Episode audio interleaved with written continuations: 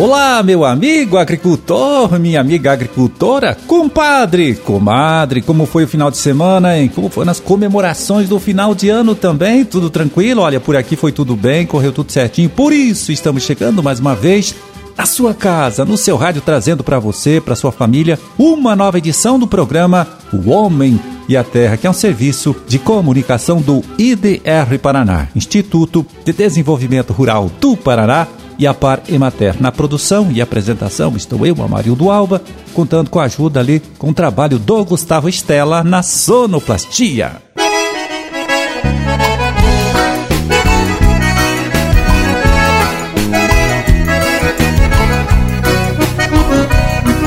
Três de janeiro de 2022, primeiro dia útil do ano, segunda-feira de lua nova, Dia do Juiz de Menores e de Santa Genoveva.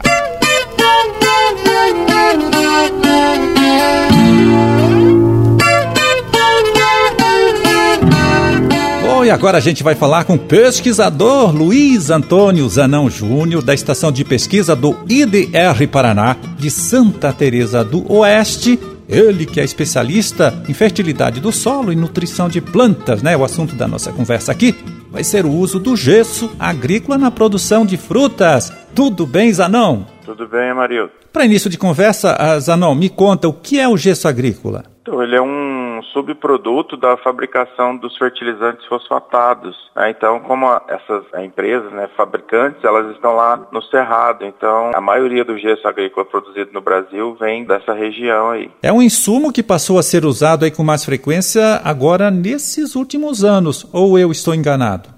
Isso, aqui no Paraná principalmente, ele está sendo usado mais recentemente. Ao contrário lá de onde ele é produzido, né, no Cerrado, que foi descoberta esses efeitos dele na década de 80, começo de 90, e ele é utilizado em grande escala lá. Para nós ele está mais recente aí essa utilização. Em que situação o produtor de frutas é aconselhado a usar o gesso agrícola? Então, ele tem que fazer uma análise de solo de 20 a 40, 40 a 60 centímetros, que seria onde esse gesso vai atuar. Então, jamais a gente pode recomendar gesso ou verificar essa necessidade de gesso pela análise de 0 a 20 centímetros, porque ali o calcário que vai atuar, que vai corrigir a acidez do solo, que vai neutralizar o alumínio. E o gesso ele tem a função de transformar o alumínio para uma forma menos tóxica, mas ele vai atuar nas profundidades de 20 a 40, 40 a 60 centímetros. E como é feita a aplicação deste produto? Então, o gesso, ele é aplicado a lanço, ele é bastante solúvel, então ele vai atuar nessa camada pela solubilidade dele, ele vai descendo. Então, vai, vai chovendo, vai tendo umidade, ele vai descendo rapidamente para essa profundidade. Então, ele vai fazer essa transformação do alumínio em sulfato de alumínio, lá embaixo. O gesso é sulfato de cálcio, bastante móvel, ele vai descendo, descendo e vai encontrar o alumínio lá na profundidade e vai transformar ele em sulfato de alumínio e a planta não vai conseguir absorver. Então esse efeito residual do gesso vai durar uns 5 anos no mínimo. Zanão, me diz uma coisa, é um produto fácil de encontrar e é caro também?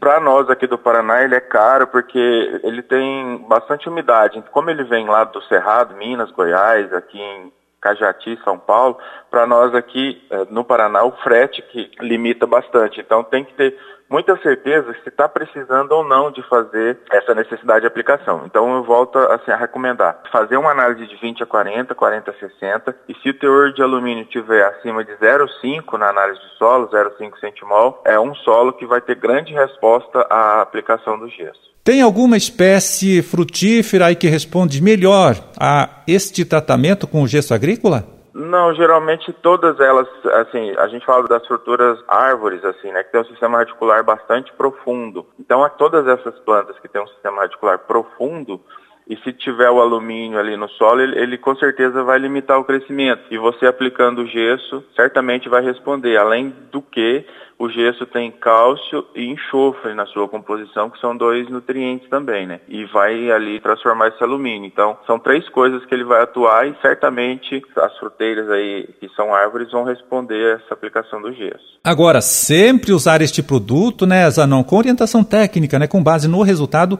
de uma análise do solo. Certo, é isso mesmo. Então, tem que seguir essa orientação de fazer a análise de 20, 40, 40, 60, interpretar esse laudo ali para ver se a presença do alumínio é maior do que 0,5 centimol e fazer essa recomendação aí baseado no teor da argila do solo. E aí trabalhar com segurança com esse insumo. Tá certo, Zanon. Olha, muito obrigado por conversar com a gente, né, por trazer esta informação tão importante e útil aqui para o nosso ouvinte. Um forte abraço, tudo de bom e até um outro dia. Abraço, eu que agradeço a oportunidade.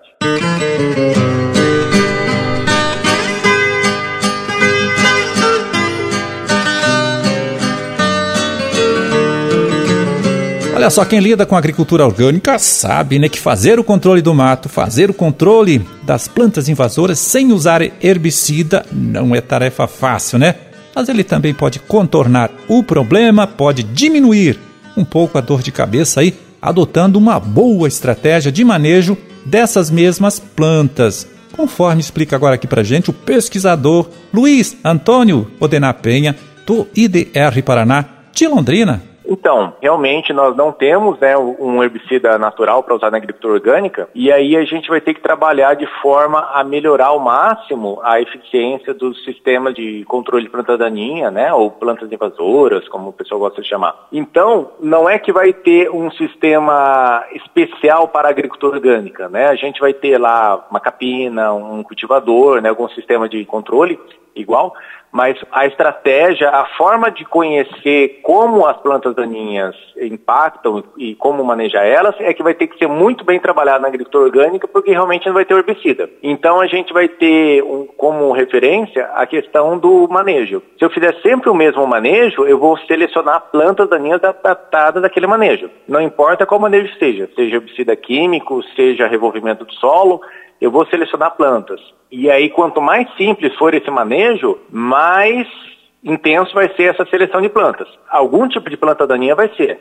Então, por isso, sempre é interessante eu estar alternando a forma de manejo, e se eu não consigo alternar tanto a forma de manejo, é importante eu estar fazendo uma rotação de culturas, porque naturalmente eu colocando espécie diferente ali, eu trocando uma soja por um milho, por um feijão, crotalária, outras espécies, eu vou modificando a condição da área e com isso eu vou dificultando que as plantas daninhas se estabeleçam com muita facilidade. E aí outra coisa que eu tenho que ter muita atenção também é com relação ao banco de sementes. Toda a área ela vai ter uma quantidade de sementes ali que foi colocada anterior e eu tenho que trabalhar para que não só as plantas daninhas não façam competição com a cultura que está ali produzindo, seja uma soja, milho, feijão, como também que elas não produzam sementes, mesmo fora da época de produção. Porque toda semente que a planta daninha produzir, ela vai ficar no solo e ela vai emergir em algum momento. Daqui um mês, daqui um ano, daqui a três anos. Então eu tenho que trabalhar para diminuir esse banco de sementes, senão eu vou ter problema, né? Isso é garantido. Então eu tenho que trabalhar não para manter o solo limpo, né, de planta, mas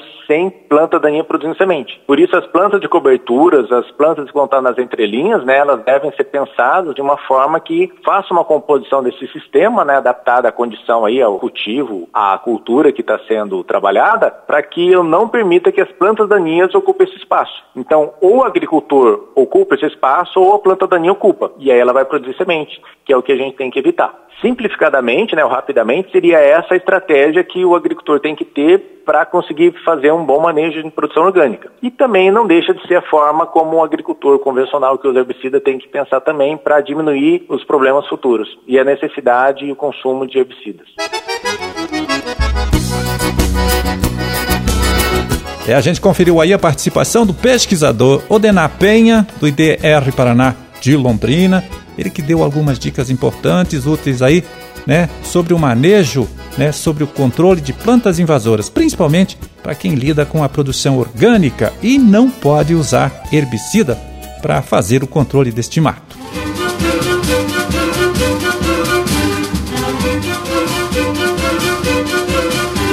Bom, era esse o recado que a gente tinha para hoje. Vamos ficando por aqui desejando, né, a todos vocês aí uma ótima segunda-feira, uma excelente semana de trabalho também. E até amanhã, então, quando a gente estará de volta aqui mais uma vez nesta mesma emissora, neste mesmo horário, para trazer até você uma nova edição do programa O Homem e a Terra. Um grande e forte abraço a todos, fiquem com Deus e até lá!